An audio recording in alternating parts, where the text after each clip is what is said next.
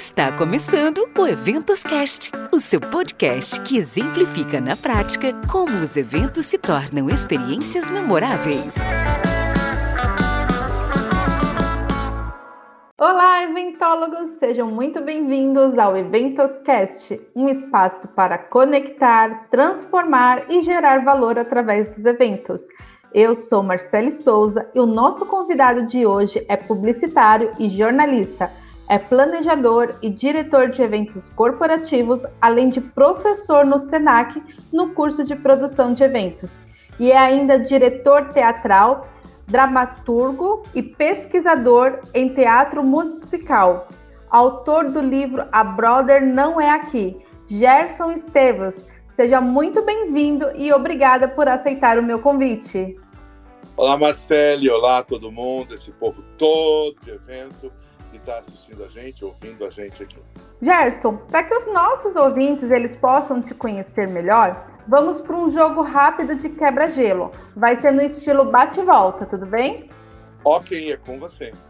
Teatro ou eventos corporativos? Teatro. Professor ou pesquisador? Professor. Planejamento e criação ou direção artística? Direção artística. Agora abrindo nosso quadro de curiosidades, Conta um hobby seu, algo que ninguém conhece. Eu coleciono Barbies e eu sou cozinheiro. é isso aí.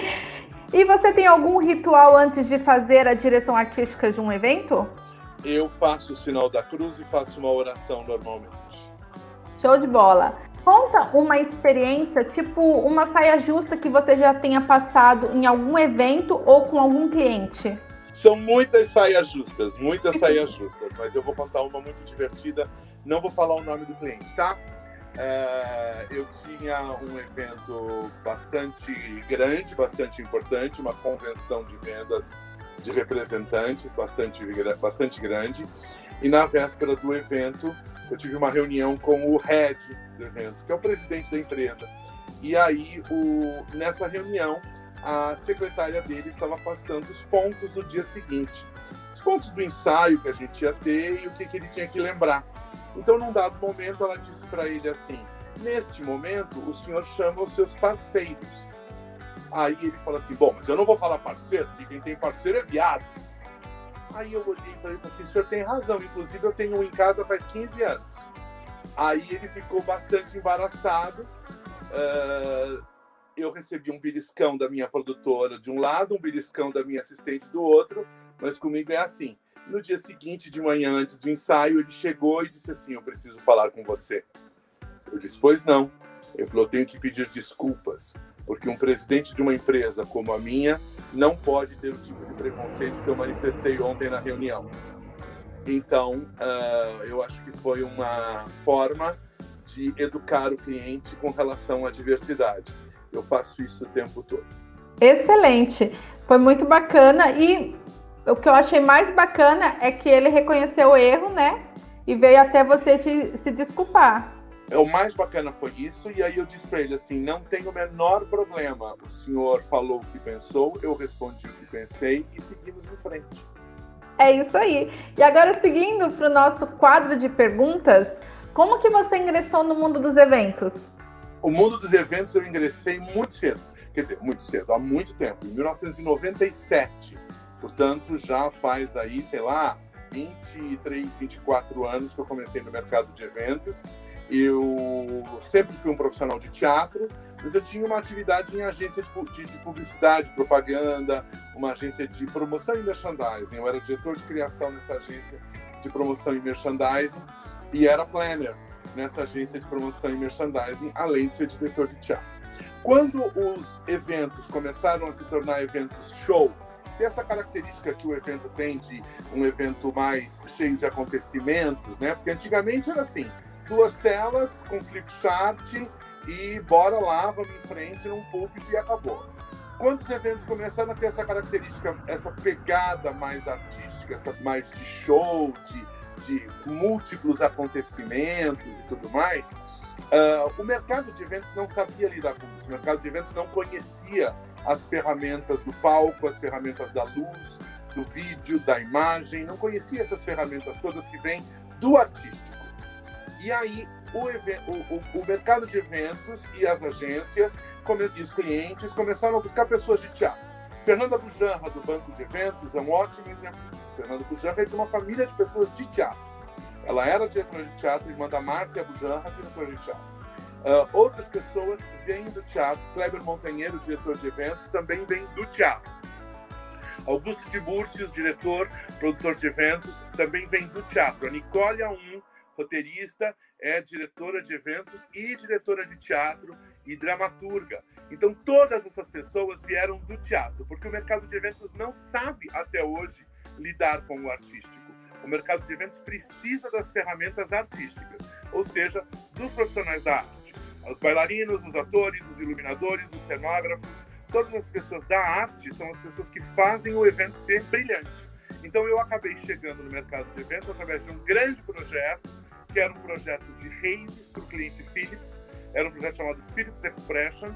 Nós fizemos 40 raves com o patrocínio Philips pelo Brasil inteiro, uh, sempre uh, com uma pegada uh, de marketing, uma pegada de comunicação de produto e ao mesmo tempo fidelização de cliente e ao mesmo tempo uma pegada artística e de performance.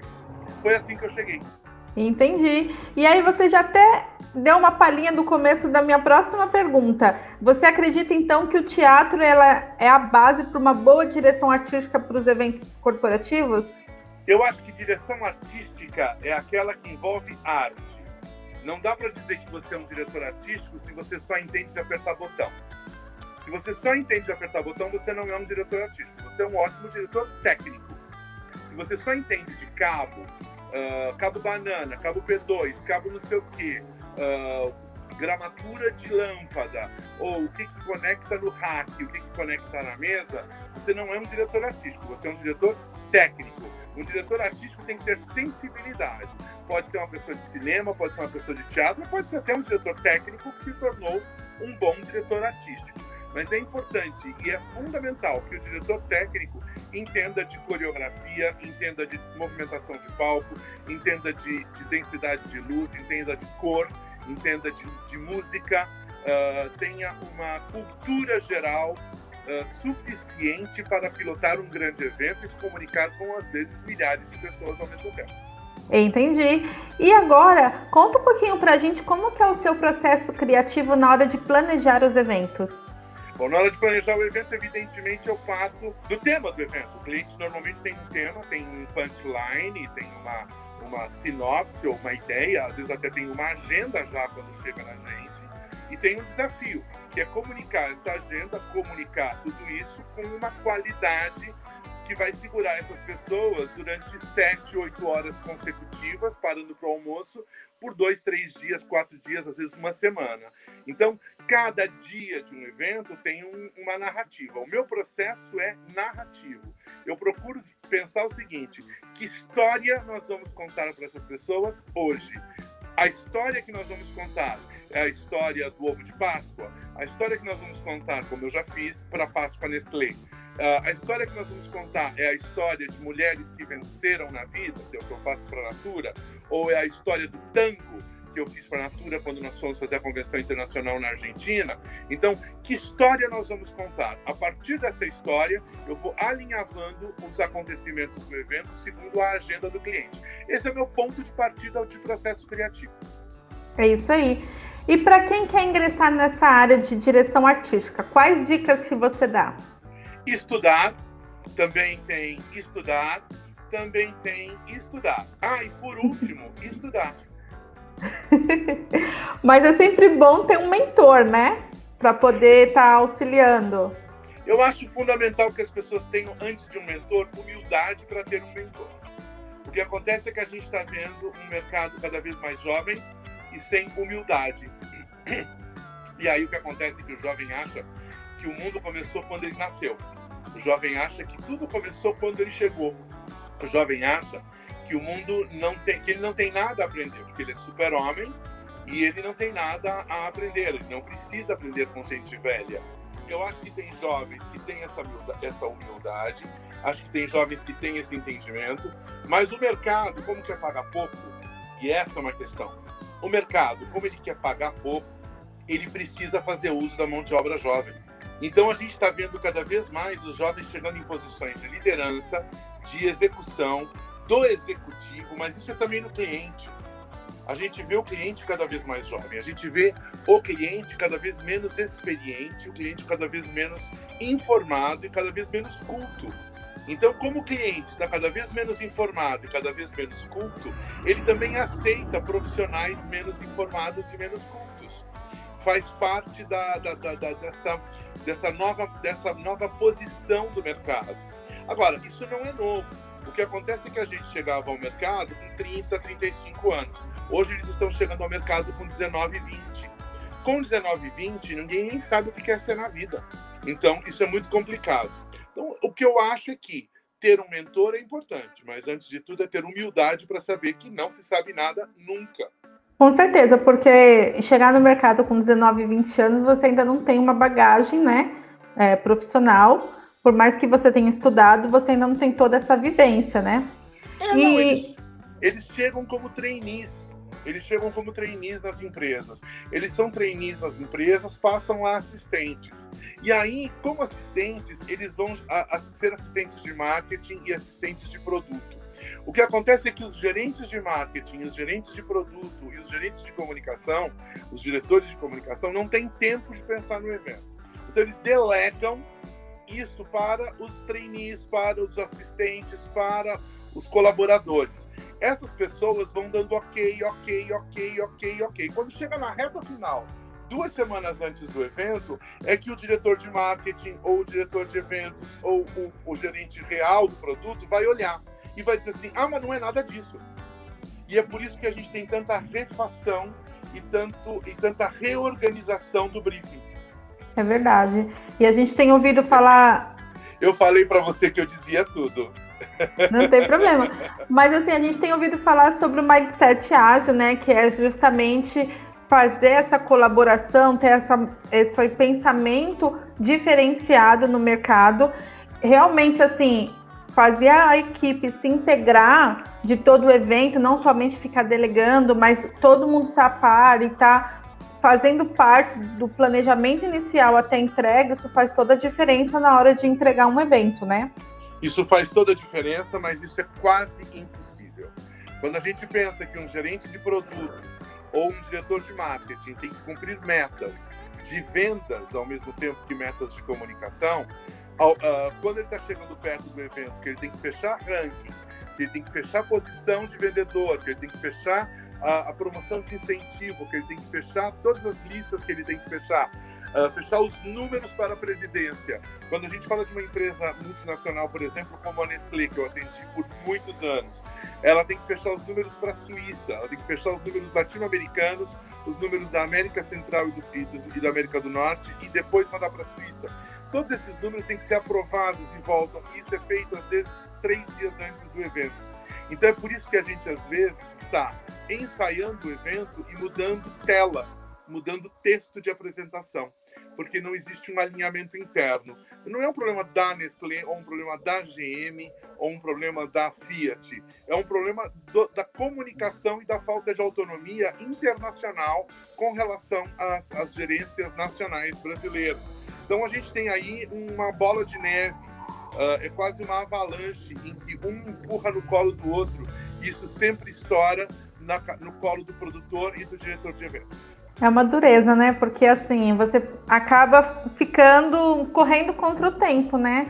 Para poder ajustar, para entregar um evento com qualidade, que é o que o cliente espera, né? Do produtor Não. ou do diretor artístico. É o que o cliente merece. Ele está pagando a conta, ele merece que o produto seja o melhor possível. Uh, o problema todo é que às vezes ele fica preocupado com questões tão insignificantes quando ele deveria olhar para o macro. Uh, se a luz é azul ou se a luz é vermelha, não é o mais importante para o evento dele. Uh, se a pessoa diz eu gosto ou a pessoa diz eu aprecio, não é o importante para o evento dele. E às vezes a gente vê o cliente procurar pelo em ovo quando ele tem que estar olhando para o macro do evento. Isso vale para todo mundo. Se cada um olhar para a sua própria cadeira e para aquilo que faz em, em, em prol do macro do evento, a gente tem um bom evento. porque o macro sempre conduz ao micro. Então, se a gente começa pelo micro, a gente nunca vai chegar no macro, porque é tanto detalhe, detalhe do detalhe, detalhe do detalhe, detalhe do detalhe, detalhe, detalhe, que a gente nunca chega no macro. É exatamente o contrário. Começamos do macro e vamos detalhando a partir dele. Porque senão a gente nunca vai acabar de detalhar. Esse é o problema. É verdade. E no seu ponto de vista, o que é preciso para se tornar um bom diretor artístico? Já falei. Primeiro, estudar. Mas segundo, ter cultura geral, ter informação. Acho que ter cultura geral no sentido do que é cultura. Eu acho que as pessoas não sabem o que é cultura. Então elas acham que cultura é entender de arte. E cultura não é entender de arte. Cultura é entender do homem em sociedade. Então, uh, o diretor de eventos tem que entender do homem em sociedade. Significa que ele precisa saber que cultura não é só arte, não é só música, teatro ou artes plásticas. Cultura é, por exemplo, gastronomia. Então, a comida do evento e a relação do homem com a comida faz toda a diferença para o evento. Uh, a moda faz toda a diferença para o evento. Por que a moda faz diferença para o evento? Porque o nosso convidado usa uniforme, o nosso convidado tem um dress code. Então, isso é cultura. E a cultura geral, ela esbarra na cultura da empresa. Às vezes, um, um, diretor, um diretor de marketing ou um diretor de eventos nos diz a cultura da empresa não permite, ou a cultura da empresa não admite, ou a cultura da empresa é. Entender a cultura da empresa depende de entender cultura de um modo geral. Entender cultura de um modo geral significa entender hábitos, costumes e práticas do homem em sociedade. É isso aí. E um dos pontos que você falou importante foi sobre estudar, estudar, estudar. Existe cursos voltados para a direção artística? E você dá cursos nessa área? Não, não existem cursos voltados para a direção artística, porque os cursos voltados para a direção artística deveriam ser práticos. Algumas empresas tentaram fazer alguns cursos, eu diria, enfim, cursos que é, levavam as pessoas até os eventos, prometiam que as pessoas iam ter experiências nos eventos que essas empresas faziam. Mas essa iniciativa não deu certo. Primeiro porque é muito complicado você conseguir autorização do teu cliente para levar 15 pessoas para ficar na house assistindo você dirigir um evento. Segundo porque fica caro, então também ninguém quer pagar. O Senac tem um curso muito interessante de produção de eventos, de eventos sociais, de eventos culturais e eventos corporativos. Então são três categorias, são as três categorias básicas de evento, né? social, cultural e corporativo. Uh, o Senac tem um excelente curso, mas é um curso de produção. Não é um curso de um curso de prática. A direção artística ela tem que vir de uma vivência de, desses elementos do evento. O diretor artístico precisa entender de roteiro. O diretor artístico precisa entender de palco, precisa entender de camarim, precisa entender de luz, som, microfone, música, precisa entender de, de da, da, vida humana, do ser humano. Então, eu acho que o que se faz para um bom diretor artístico é começar de baixo. Ele vai ser um produtor, ele vai ser um assistente de direção e depois vai ser um roteirista, um assistente de roteiro e depois de algum tempo ele vai se tornar um diretor artístico. Entendi. Você hoje é, trabalha como freelance ou você tem uma empresa de eventos e atua na parte de direção artística?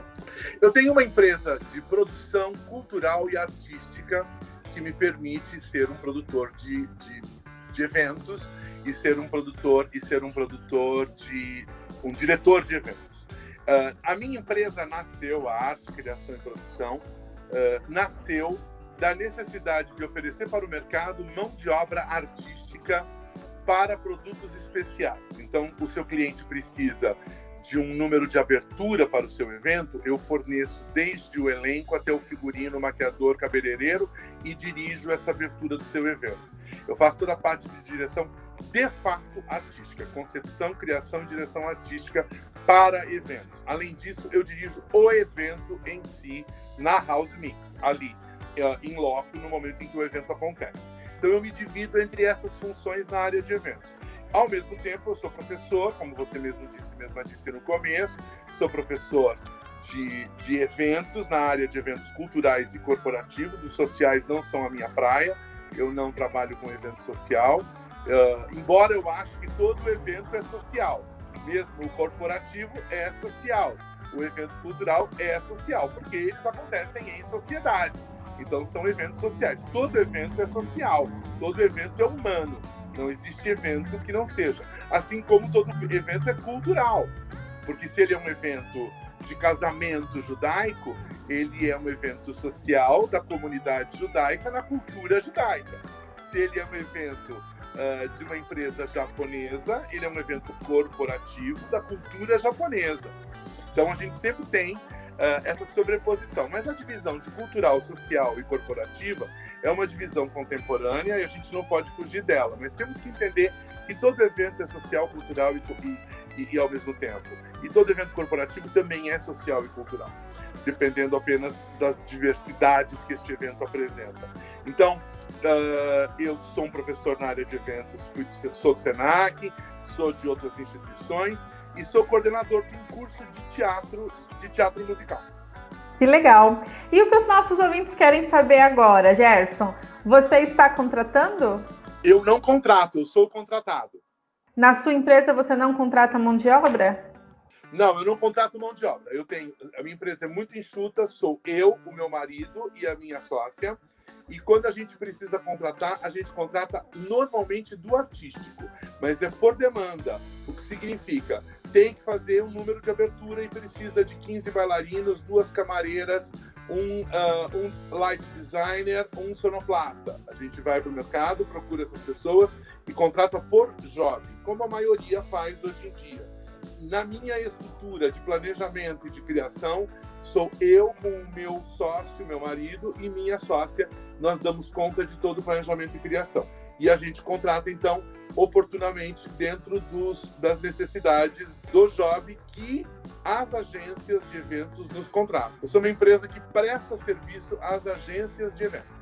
Poxa, Gerson, foi muito bom esse nosso bate-papo. Estamos indo para os momentos finais do nosso episódio, mas Nossa, antes. Já... Nossa, que rápido! rápido! Mas antes, você escreveu um livro chamado A Brother Não É Aqui onde você traz uma reflexão sobre o teatro musical no Brasil e a quebra de paradigma dos musicais feitos no Brasil precisarem seguir esse boom da Brother. Você acredita que esse espírito nova-iorquino está enraizado no teatro brasileiro? Ou essa necessidade de seguir esse modelo americano é por conta da preferência do público? Ó, vamos lá. O, o livro A Broadway Não É Aqui ele nasceu uh, do meu amor, do meu, da minha paixão pelo teatro e pelo teatro musical. Uh, eu acho que as pessoas não sabem, mas o teatro musical no Brasil é anterior à Broadway. Nós temos um teatro musical que vem do século XIX.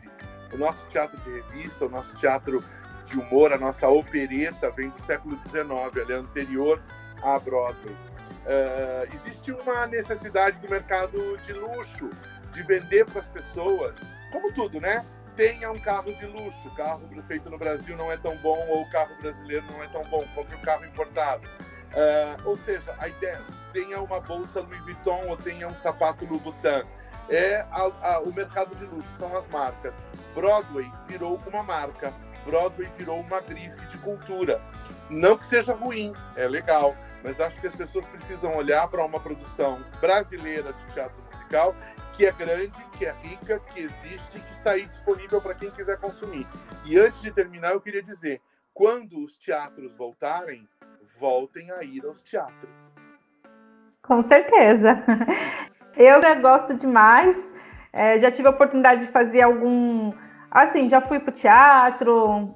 Gosto muito de musical.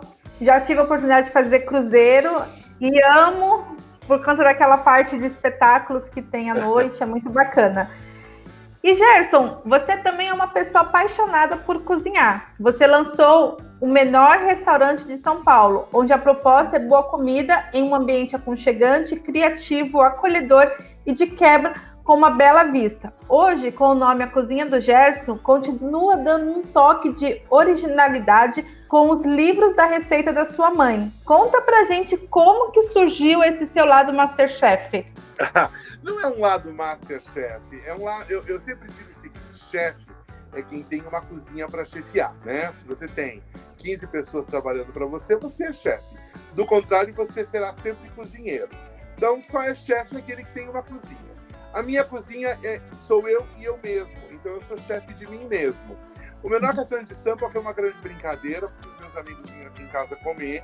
Os meus amigos vinham aqui em casa comer da minha comida, pediam para eu cozinhar. Ah, faz seu bacalhau, ah, faz aquele pato, ou ah, faz aquela galinhada.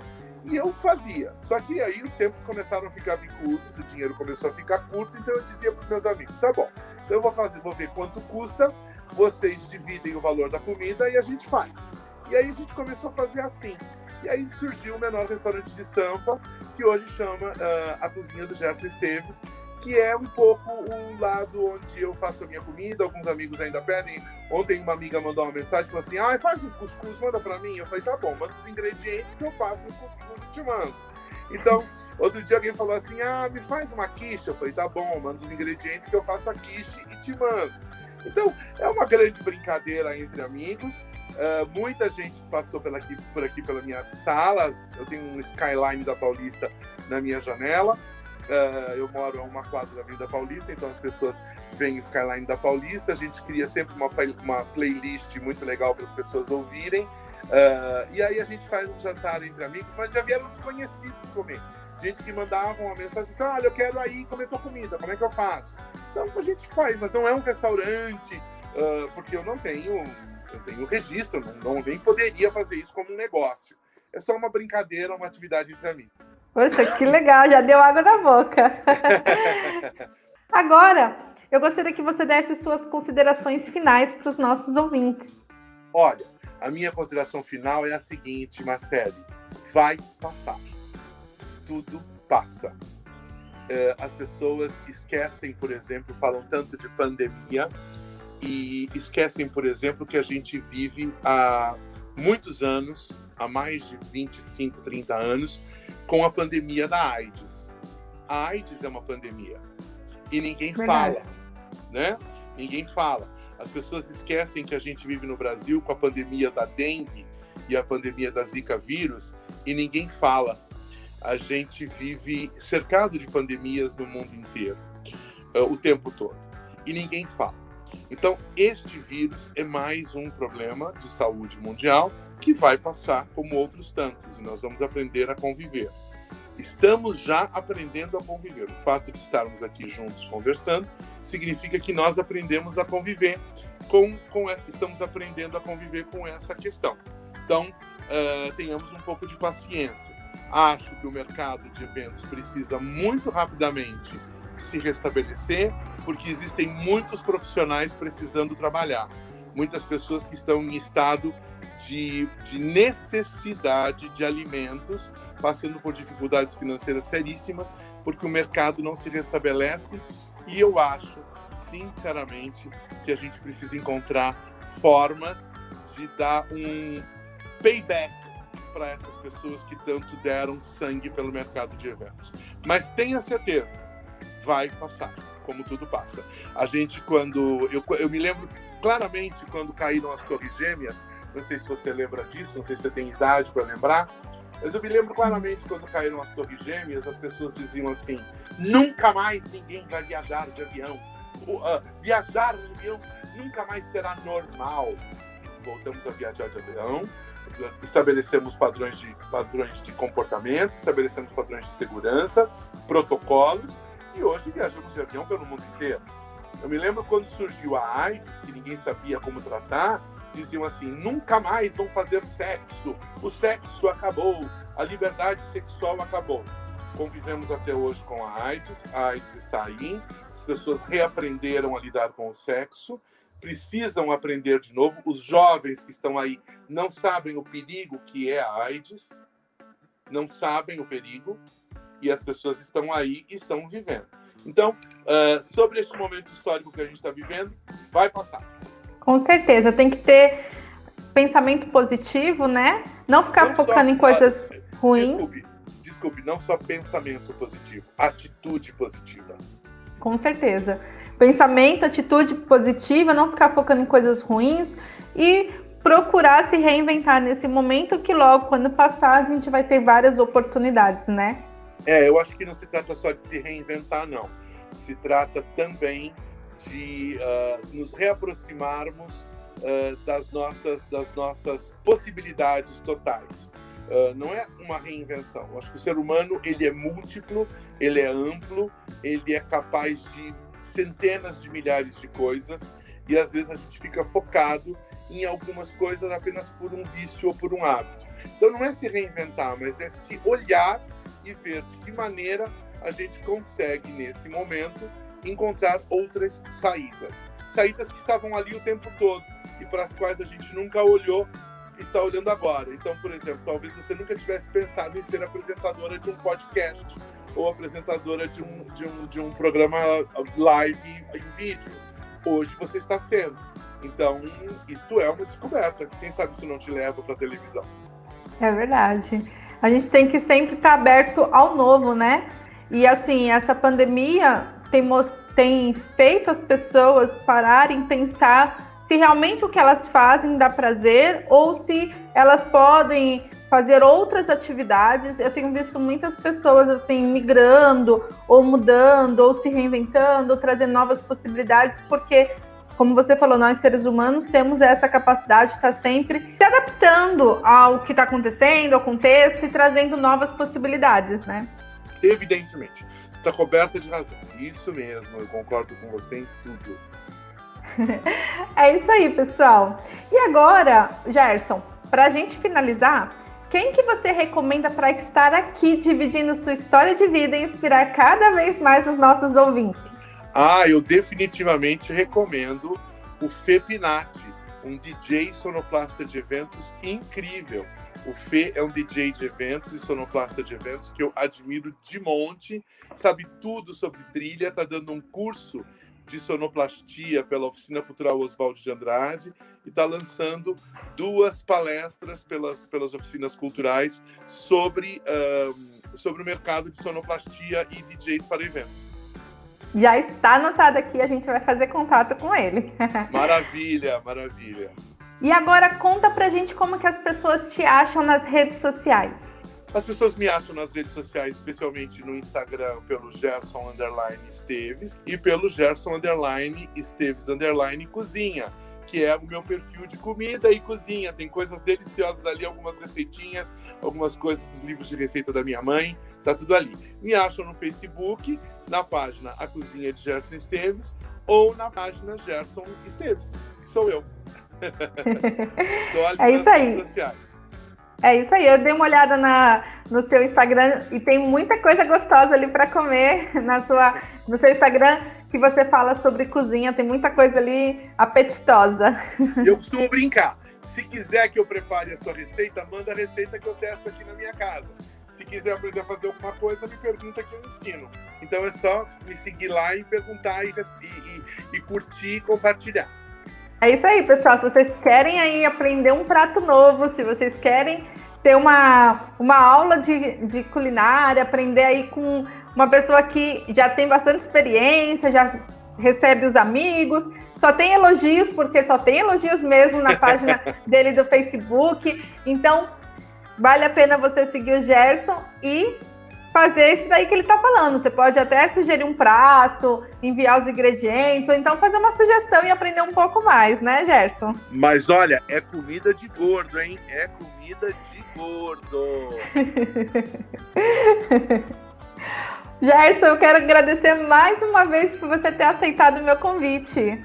Eu que agradeço. Foi um prazer estar aqui com você. Eu agradeço imensamente esse bate-papo tão gostoso, tão sincero, tão franco, porque nesses dias que a gente está vivendo, a melhor coisa é a franqueza, é a sinceridade. É verdade. E eu quero agradecer você também, ouvinte, que nos acompanhou até aqui. Siga-nos nas redes sociais, arroba EventosCast, e me adiciona no LinkedIn, arroba Marcele Souza. E para você que está ouvindo e curtindo esse episódio pelo Spotify, não esquece de clicar no botão seguir para você ser avisado sobre os novos episódios. Ou se você estiver ouvindo pelo iTunes, deixa suas cinco estrelinhas lá e comenta que eu vou ler tudinho. Até mais, Gerson. Até mais, Marcele. Muito obrigado. Muito obrigado mesmo. Foi um prazer enorme.